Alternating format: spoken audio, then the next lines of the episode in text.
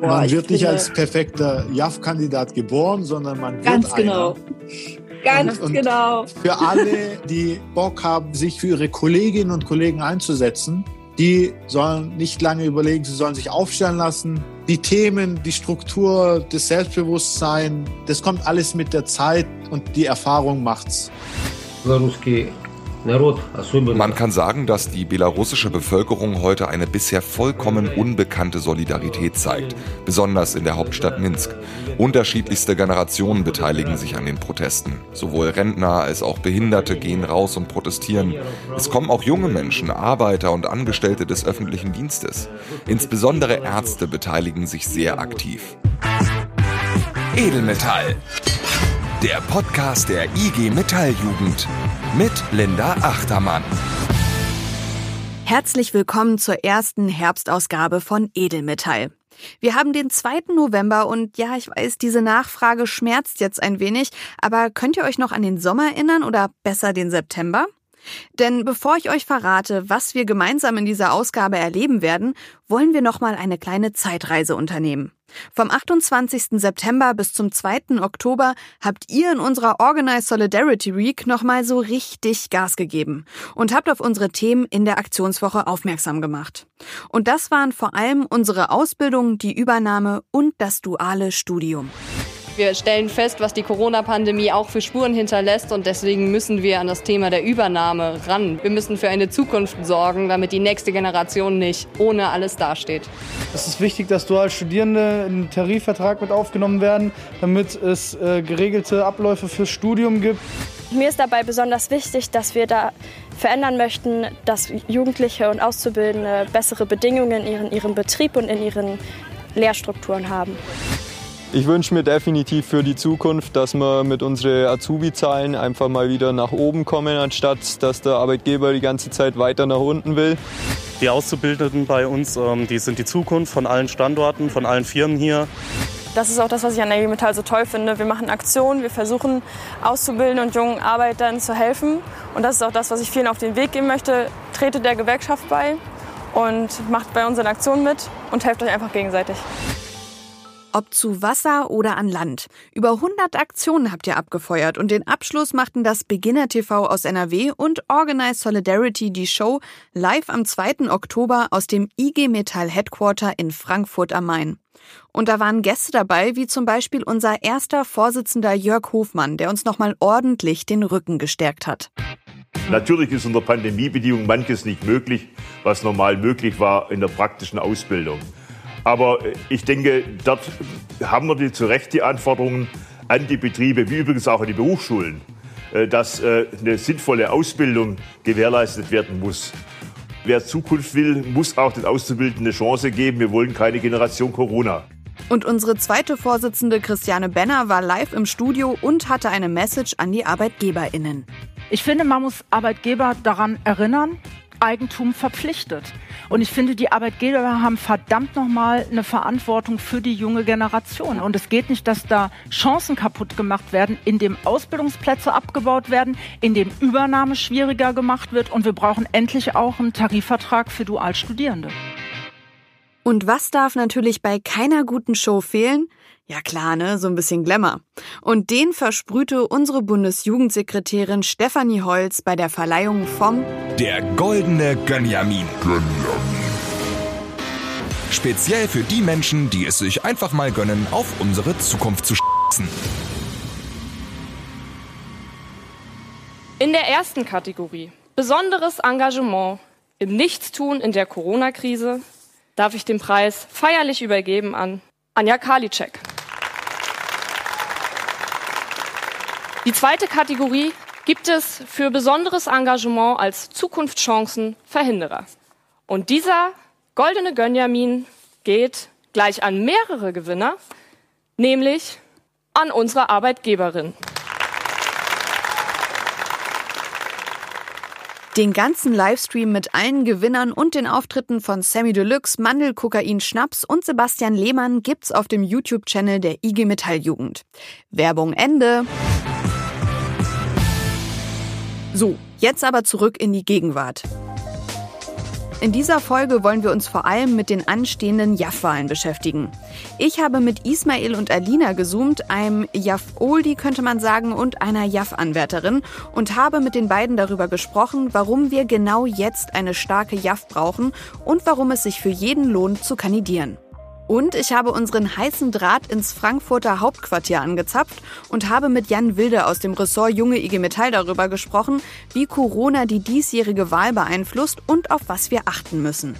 Am Ende der Folge nehme ich euch mit auf eine Reise über unseren eigenen Tellerrand. Wir blicken nach Belarus. Denn seit der umstrittenen Präsidentschaftswahl am 9. August wird die Ex-Sowjetrepublik von einer Protestwelle überrollt, weil sich Präsident Lukaschenko nach 26 Jahren an der Macht abermals zum Sieger erklären ließ. Die Demokratiebewegung beansprucht den Sieg für die Bürgerrechtlerin Svetlana Tichanowskaja und wirft Lukaschenko massiven Wahlbetrug vor. Viele Belarusen bringen ihren Unmut seitdem auf die Straße. Was sich seit dem 9. August alles ereignet hat, wie sich die Lage vor Ort verändert hat und welche Rolle Gewerkschaften in der Demokratiebewegung spielen, das hört ihr am Ende dieser Folge. Schön, dass ihr eingeschaltet habt.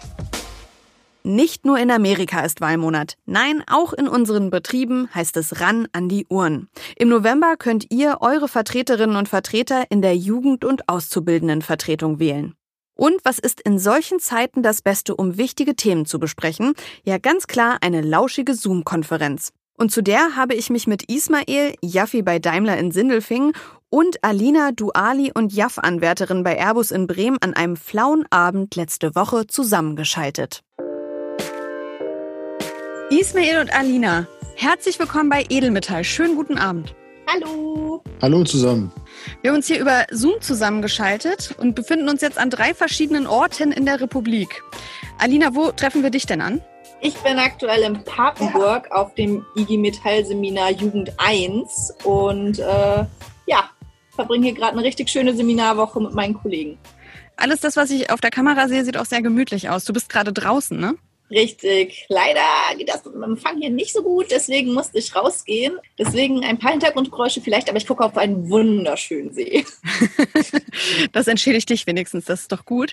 Und Ismail, wo bist du gerade?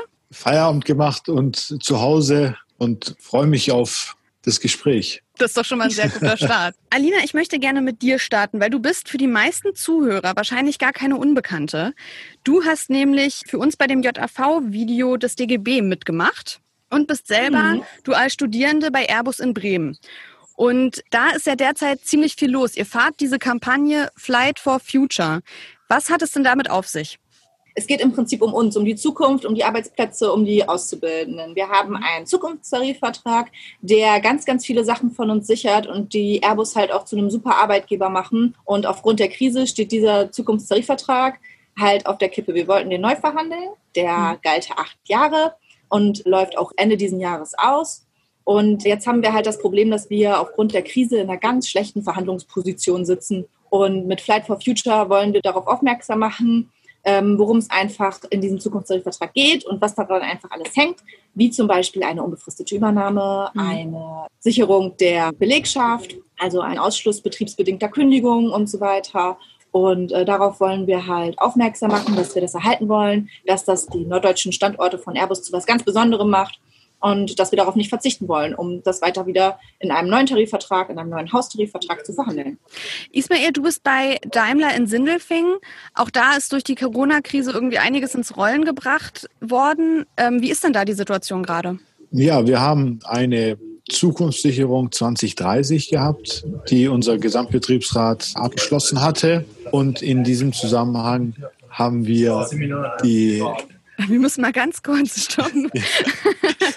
Für alle, die jetzt zuhören und es nicht sehen können, es ist ein wunderbares Bild, weil Alina jetzt andere Seminarteilnehmer, die auch draußen chillen wollen, dazu auffordert, ganz kurz leise zu sein. Hier wird Podcast gemacht. Hallo. Ja, die können ich nicht hören. Nee, die man kann die Raucherpause, man kann das total nachvollziehen. Und ich blockiere hier gerade den ganzen Außenbereich. ja. Ja, da wird so später weiter. Ja, da wird später weiter geraucht. Da können wir jetzt keine Rücksicht ja, drauf nehmen. Nee, die, die, die sind gerade leise. Das ist total lieb. Also wirklich.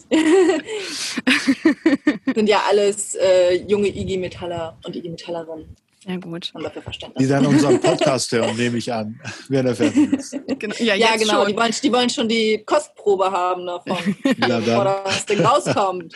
Ich denke, jetzt, wo Sie quasi dabei sind, werden Sie auch zuhören, denke ich. Aber Ismail, wir gehen jetzt nochmal zu dir nach Sindelfingen bei Daimler. Was hat die Corona-Krise bei euch ins Rollen gebracht? Wie ist die Situation? Ja, also wir hatten äh, eine Zukunftssicherung 2030 und in diesem Zusammenhang hat äh, unser Vorstand aufgrund der Corona-Pandemie und der wirtschaftlichen Situation natürlich versucht, diese Zusi, so nennen wir das, äh, ins Wanken zu bringen. Und wir haben dank einem starken IG Metallbetriebsrat es dennoch hinbekommen, dass die Zukunftssicherung 2030 hält und wir damit betriebsbedingte Kündigungen bis zu diesem Zeitpunkt ausgeschlossen haben. Was es für die Ausbildung hieß, natürlich eine Kurzarbeit, in die wir gegangen sind. Und in diesem Zusammenhang hat sich bewährt, dass wir seit einigen Jahren für unsere Auszubildenden und Dualstudierende Laptops gefordert haben. Ja. Da hat sich das nochmal gezeigt, wie wichtig und richtig dieser Weg war, den wir gegangen sind. Und inzwischen versuchen wir uns an die neue Normalität zu gewöhnen und natürlich zu schauen, dass die Inhalte weiter vermittelt werden. Wir haben uns jetzt hier zusammengeschaltet, weil nicht nur Corona ist und einfach überall es Themen gibt, die brennen und die man besprechen muss, sondern auch, weil wir quasi im Wahlmonat sind und äh, die JAV-Wahlen anstehen. Alina, du trittst dieses Jahr das erste Mal an. Ismail, du bist schon in der JAV, richtig? Ja. Ich trete zum zweiten Mal an. Ah, du trittst zum zweiten Mal an. Das wollte ich überhaupt nicht unter den Tisch Ja. fallen lassen. Tut mir leid. Nein, nein, nein, ich bin leider letztes Jahr hat es nicht geklappt. Aber wir kommen ja nachher nochmal auf die Dualstudierenden zu sprechen und da kann ich auch nochmal erläutern, warum das unter Umständen manchmal auch ein bisschen schwer ist für uns. Genau, da wollte ich jetzt nämlich hin, weil ich habe das vorhin bei der Vorstellung so ein bisschen verkackt, kann man sagen. Ich habe es vergessen zu sagen. ähm, äh, wie da so euer Status ist. Aber genau, Alina, du bist du als Studierende und du willst jetzt in JV. Das gibt's nicht so häufig. Warum ist das so? Ja, also wie ich schon sagte eingangs, ich habe bereits einmal kandidiert vor zwei Jahren und es ist nun mal so, dass Dualstudierende vielleicht für Auszubildende, die in vielen Betrieben halt natürlich, sage ich jetzt mal, eine höhere Anzahl darstellen. Das duale Studium gibt es in vielen Betrieben noch nicht so lange, dass die Dualstudierenden da halt vielleicht auch gar nicht so präsent sind weil sie halt viel im Semester sind, ähm, weil sie vielleicht gar nicht so viel im Betrieb sind. Und wenn sie ihre Praxiseinsätze haben, sind sie häufig in den Abteilungen. Und ich beispielsweise bin in der IT. Ich bin selten in der Ausbildungswerkstatt. Und das hat nun mal auch zur Folge, dass mich ganz viele Azubis gar nicht kennen. Und daher hat man natürlich auch, sage ich jetzt mal, Probleme dann gewählt zu werden. Ein anderer Teil ist halt, dadurch, dass man halt in seinen Studienphasen ist und halt viel irgendwie Praxiseinsätze macht, die in ähm, Abteilungen sind und das dann halt auch nur für eine bestimmte Zeit. Das ist schwierig für aktuelle Jaffis, Studierende vielleicht auch zu greifen, um die halt dann auch für bestimmte Themen zu begeistern und denen dann auch mal ans Herz zu legen, mit in die Jaff zu kommen. Und das macht es halt äh, zum Teil auch schwer. Aber ich bin jetzt seit knapp anderthalb Jahren Jugendvertrauensfrau. Wir haben nämlich auch einen Jugend-VK bei uns.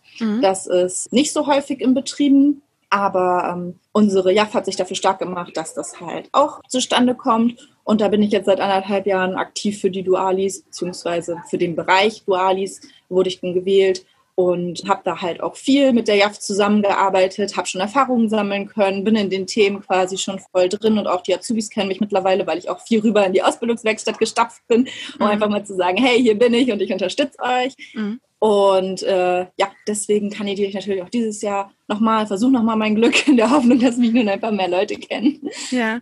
Ähm, du hast das Problemfeld super gut aufgemacht, aber was meinst du denn, was können wir denn machen, damit sich das ändert? Also was können wir dann auch als Gesamtorganisation dafür tun, dass die Repräsentanz von Dualstudierenden in der JAF auch einfach wächst und sich da auch mehr Leute aufstellen lassen vielleicht? Ganz wichtig sind natürlich die Themen. Damit haben wir jetzt auch schon angefangen. Wir haben ein extra Bildungsprogramm für Dualstudierende und für auch Normalstudierende.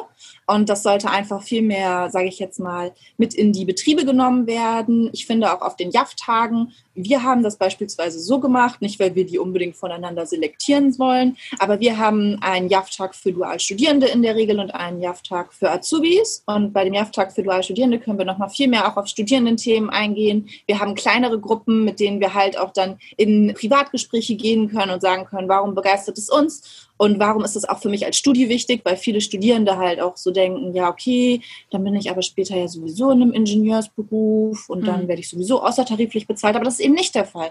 Wir sind ganz normal erstmal tariflich bezahlt und wir müssen genauso, sage ich jetzt mal, für unsere tariflichen Konditionen etwas tun, wie jeder andere auch in unserem Betrieb. Und das kann man aber halt nicht wissen, wenn man nicht, sage ich jetzt mal, Auge-zu-Auge-Gespräch hat, also das Gespräch unter vier Augen. Und das ist halt äh, ganz wichtig, was halt die IG Metall auch schon macht. Wie gesagt, die Bildungsprogramme auch extra, sage ich jetzt mal, auf Studienstandard ausgelegt und natürlich vor allem die äh, Jaffen und die Ojas schulen, dass sie halt auch explizit auch auf Dualstudierende zugehen und denen halt auch begreiflich machen, was eigentlich das bedeutet. Was sagt ihr denn jetzt so gerade in diesen Zeiten? Was kann denn so ein Gremium wie die JAV reißen und warum ist sie besonders wichtig?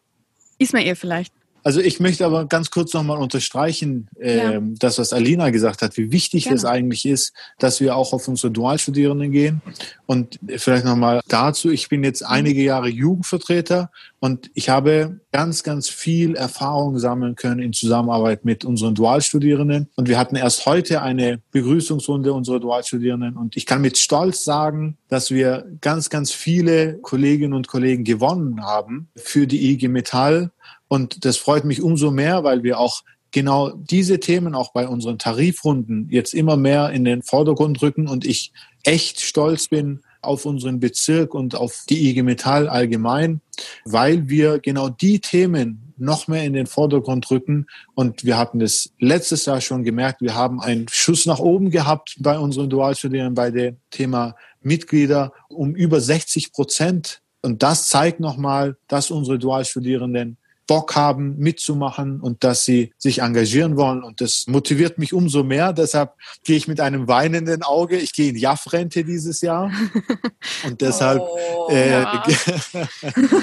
aber ich bin, ich bin gute Dinge. Wir haben ganz viele Auszubildende. Leider ein Dualstudierende noch nicht. Das haben wir nicht erreicht. Aber ich bin gute Dinge, dass es auch in Zukunft klappen wird, mhm. was wir reißen können auf jeden Fall sehr, sehr viel, vor allem im Hinblick auf die Tarifrunde und äh, auf die kommende Zeit. Es wird sehr, sehr spannend im Hinblick auch auf die Themen und auch auf die Aufgaben. Die sind jetzt umso wichtiger im äh, Zusammenhang mit der Corona-Pandemie und mit den Inhalten, die unsere Auszubildenden brauchen, damit unsere Auszubildenden fit sind für ihre Abschlussprüfungen Teil 1 und Teil 2. Alina, möchtest du ergänzen? Also ich will, was kann die Jaff nicht reißen, ne? Nein. Richtig. Doch, ich finde, das ist eine gute Antwort. Ja, ja, ja also ich sag mal so, viele coole Leute können viele coole Dinge machen. Ich sag mal, wir haben schon so viel durchgesetzt. Ich glaube, das Wichtigste für den Punkt, was kann die JAF eigentlich erreichen oder was kann sie reißen, ist äh, ganz salopp gesagt, die Jugend vertreten. Und das ist es nun mal halt auch. Erwachsene vergessen häufig, dass sie auch mal 16 waren oder 18 mhm. und eine Ausbildung gemacht haben und was das eigentlich bedeutet. Und sich da stark zu machen und da eben zu sagen, ey Leute, wir sind auch noch da, das ist hier nicht so eine One-Man-Show für, keine Ahnung, Anfang 30-Jährige, sondern das ist halt auch für uns wichtig. Das ist halt der Knackpunkt, an dem wir halt wirklich ansetzen, an dem die JAF ansetzt, die Themen mitnimmt und ähm, auch mal die Forderung der Jugend halt einfach da platziert, wo sie vielleicht ein bisschen in Vergessenheit war. Sag mal, was wollt ihr denn Leuten sagen, die bis jetzt noch nicht sicher sind, ob sie kandidieren sollten? Also die das jetzt alles mitkriegen, die Berichterstattung darüber und dann vielleicht überlegen, oh, vielleicht ist das was für mich, vielleicht aber auch nicht. Was würdet ihr denn mitgeben? Wie sieht denn so ein perfekter JAF-Kandidat für euch aus? Man, Boah, man wird nicht als perfekter JAF-Kandidat geboren, sondern man wird Ganz genau. Einer. Ganz und, und genau. Für alle, für alle, die Bock haben, für sich für Auszubildende, für Dualstudierende, für ihre Kolleginnen und Kollegen einzusetzen. Die sollen nicht lange überlegen, sie sollen sich aufstellen lassen. Die Themen, die Struktur, das Selbstbewusstsein, das kommt alles mit der Zeit und die Erfahrung macht's. Absolut. Also man soll keine Angst davor haben. Ich bin da komplett auf Ismails Seite. Alter Schwede, wenn ich mal an den Anfang meiner Ausbildung denke, ich war ein ganz anderer Mensch. Ich war komplett weiß ich nicht, ich bin immer vorgeprescht, ohne überhaupt nachzudenken, was ist eigentlich so alles, äh, weiß ich nicht, was ist, was ist vielleicht manchmal nicht, was für Folgen das mit sich bringt, aber was da noch alles äh, zugehört. man lernt unglaublich viel und die JAF-Arbeit gibt einem unglaublich viel und das ist meistens immer so, dass da jemand in der zweiten Amtsperiode ist oder dass da ein Betriebsrat ist, der einem super viel hilft. Da gibt es immer engagierte Leute, also man wächst da wirklich rein, man wird quasi mit der JAF groß und dann wird man irgendwann JAF Senior, ne?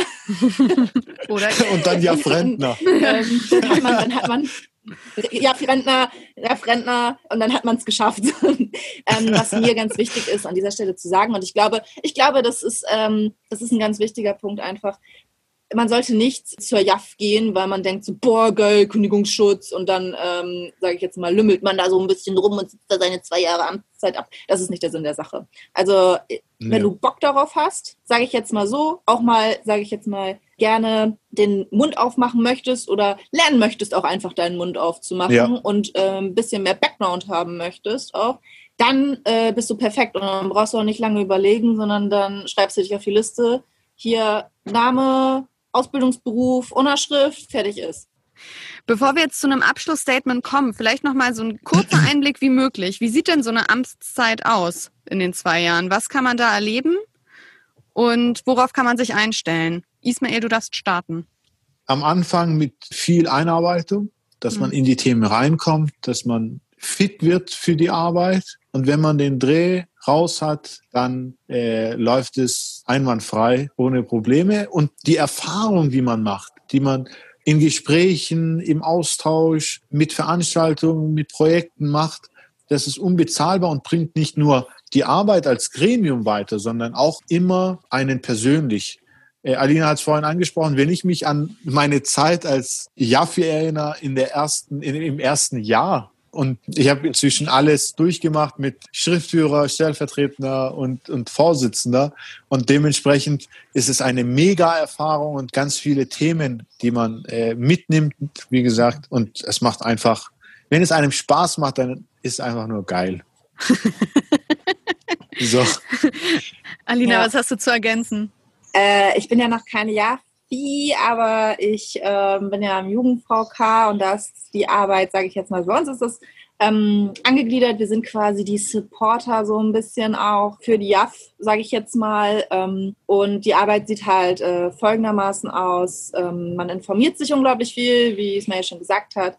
Und man lernt super geile Menschen kennen. Das ist der absolute Wahnsinn, wie, wie viel man auf einmal mit den einzelnen Leuten zu tun hat. Man nimmt Probleme auf, man startet Aktionen und Projekte und man legt sich auch mal mit dem einen oder anderen Betriebsrat an.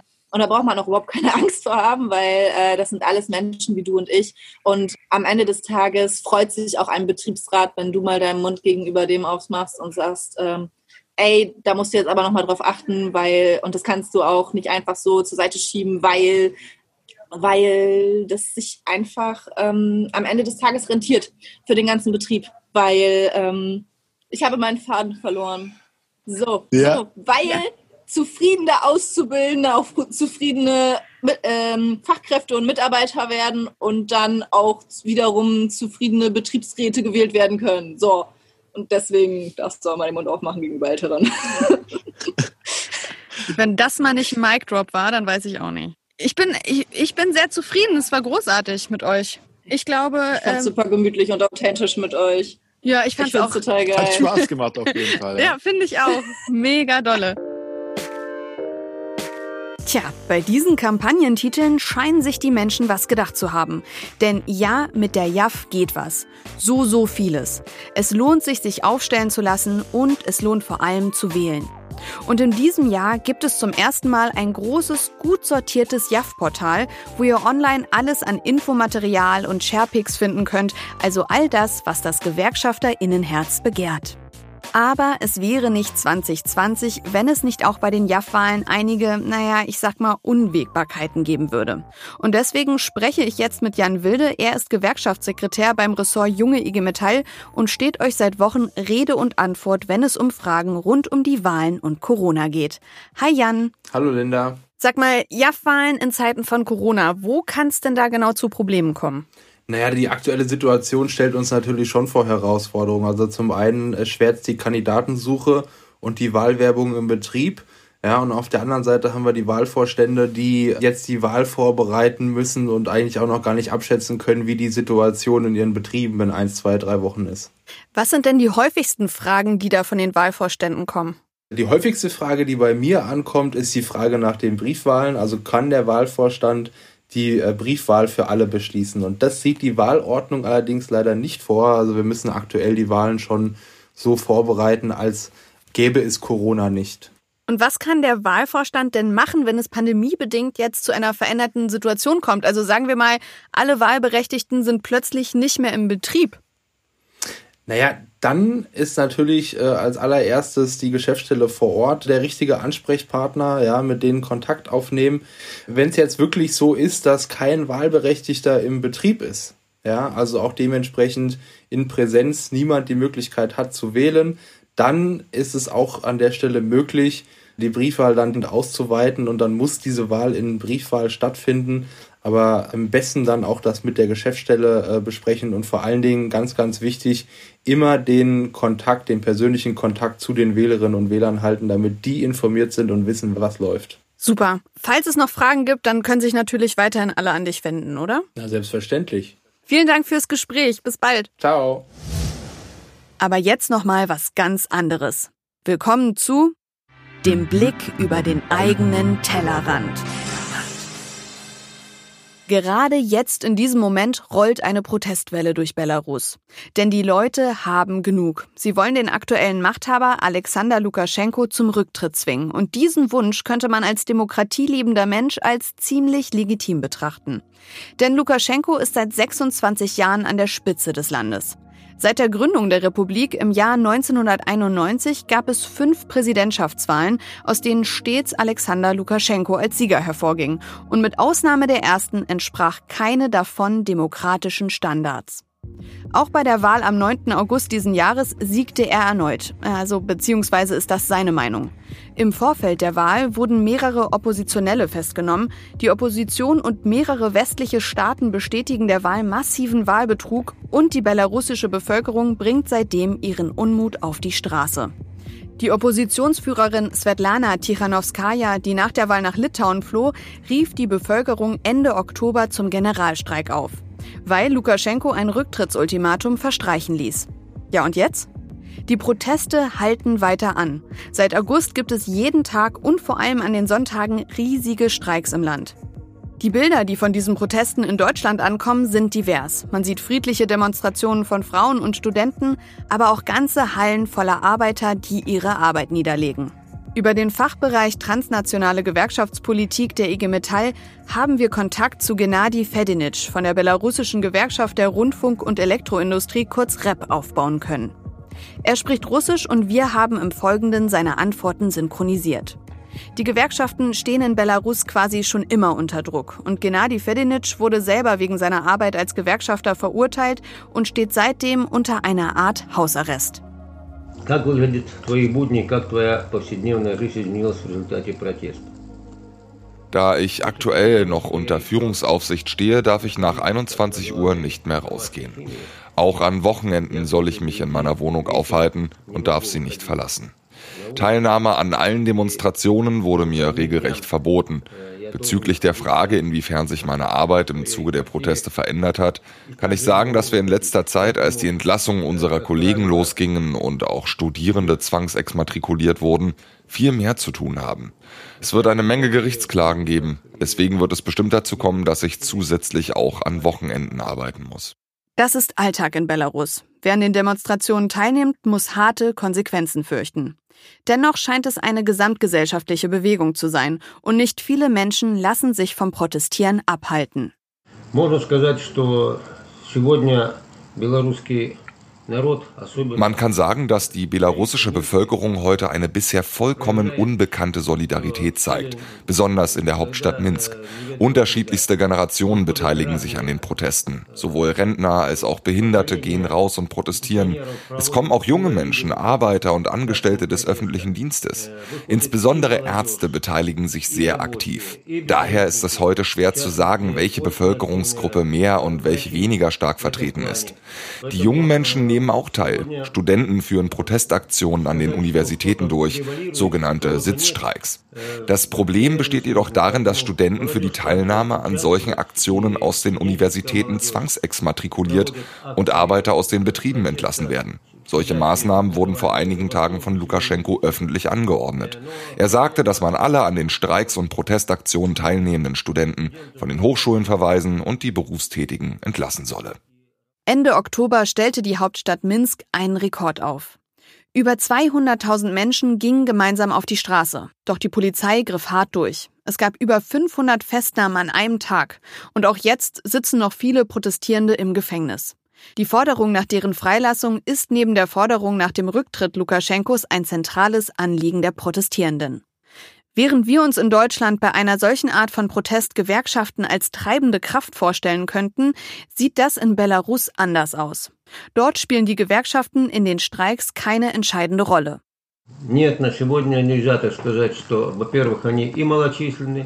Nein, zum jetzigen Zeitpunkt kann man das nicht behaupten. Dafür sind ihre Mitgliederzahlen zu niedrig. Sie spielen keine tragende Rolle.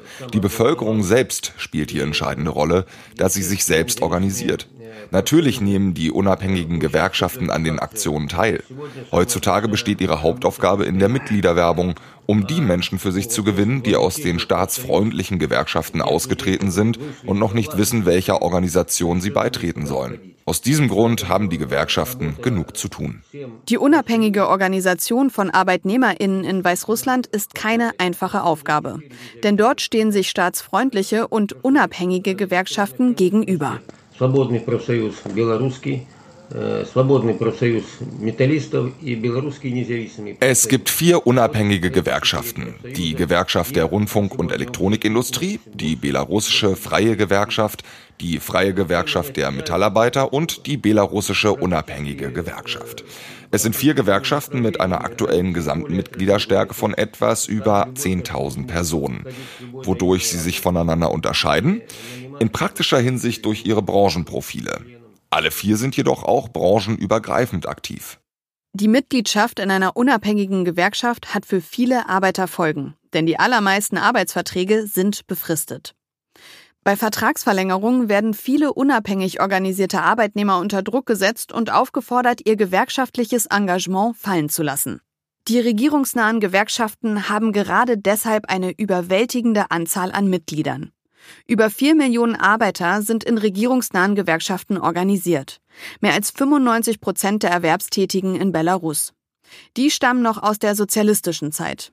Mit viel Engagement für die Interessen der Arbeiter ist aber nicht zu rechnen, denn die Gewerkschaften gelten als verlängerter Arm der Regierung.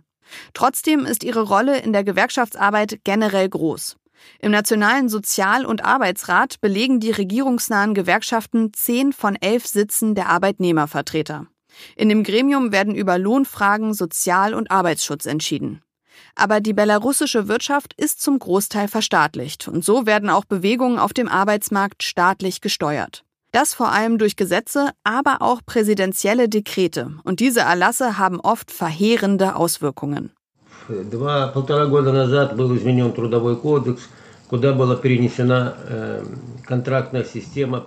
vor anderthalb bis zwei Jahren wurde das Arbeitsgesetzbuch novelliert. In das Regelwerk wurde ein Vertragssystem aufgenommen, das auf dem 29. Präsidialdekret basiert. Im Grunde genommen legalisiert dieses System ein Sklavendasein der Arbeitnehmer.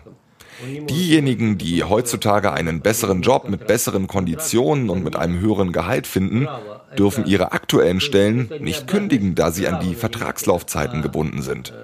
Der Vertrag sollte keine Pflicht, sondern ein Recht des Arbeitnehmers sein. Lukaschenko hat daraus eine Pflicht gemacht. Daher ist heutzutage fast die ganze Republik an solche Verträge gebunden. Dieses Vertragssystem stellt die Arbeiterklasse nicht zufrieden. Menschen geraten unter permanenten Druck und sind bestürzt, wenn die Befristung zum Beispiel bei ihren Jahresverträgen ausläuft. Dann entscheidet sich die Frage, ob die Verträge verlängert werden oder nicht. Besonders viele Probleme mit diesen Verträgen gibt es im Dienstleistungssektor, dort, wo auch viele junge Menschen arbeiten. Man vereinbart ein gewisses Gehalt, tatsächlich bekommt man jedoch ein ganz anderes. Bezüglich der jungen Menschen, die noch in der Berufsausbildung sind, möchte ich sagen, dass es in den Industriebetrieben nur sehr wenig Nachwuchs gibt. Maximal 10 Prozent der Mitarbeiter sind jünger als 25 Jahre. Junge Menschen wollen keine Arbeit mit schlechter Bezahlung. Junge Fachkräfte verdienen in den Betrieben 500 bis 600 Belarus-Rubel, umgerechnet ca. 200, im besten Fall 250 US-Dollar. Aus diesem Grund suchen sie Arbeit außerhalb von Belarus. Viele verreisen nach Polen, Litauen oder Russland. Was in Belarus abgeht, ist wirklich verrückt. Und die Situation vor Ort bleibt dynamisch. Wir bleiben mit Gennady in Kontakt und halten euch auf dem Laufenden. Das war eine Folge mit einer kleinen Achterbahn der Gefühle. Erst das Einschwören auf die JAF-Wahlen, hier nochmal der Hinweis auf das JAF-Portal unter jaf-portal.de. Dort findet ihr alles, was ihr für die Durchführung und Bewerbung eurer JAF-Wahl gebrauchen könnt. Und dann ging's ab nach Belarus, wo Gennady aus erster Hand einen Einblick in die dortige Situation gegeben hat. Es bleibt abzuwarten, wie es vor Ort weitergeht. Allerdings wächst der Druck auf Lukaschenko mit jedem Tag. Wir wünschen den Kolleginnen und Kollegen vor Ort, dass sie es schaffen, durchzuhalten. Und das war's dann auch schon mit der November-Ausgabe von Edelmetall. Und in der nächsten Ausgabe wird's weihnachtlich. Xmas.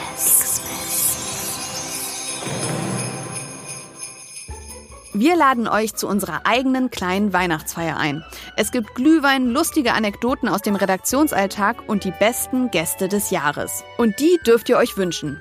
Schickt uns eine Nachricht, wen ihr in der nächsten Folge hören wollt oder bewerbt euch doch einfach selber als Gast. Ganz einfach auf unserer WhatsApp-Hotline unter 0152 291 34 110. Und da man das so schlecht irgendwie alleine feiern kann, moderiere ich die Weihnachtsausgabe zusammen mit Florian Stenzel aus dem Ressort Junge IG Metall. Das wird ein Fest. Wir freuen uns auf euch. Ich bin Linda Achtermann und wir hören uns am 7.12. wieder. Adieuchen, Popöchen. Edelmetall. Der Podcast der IG Metalljugend. Gefördert vom Bundesministerium für Familie, Senioren, Frauen und Jugend.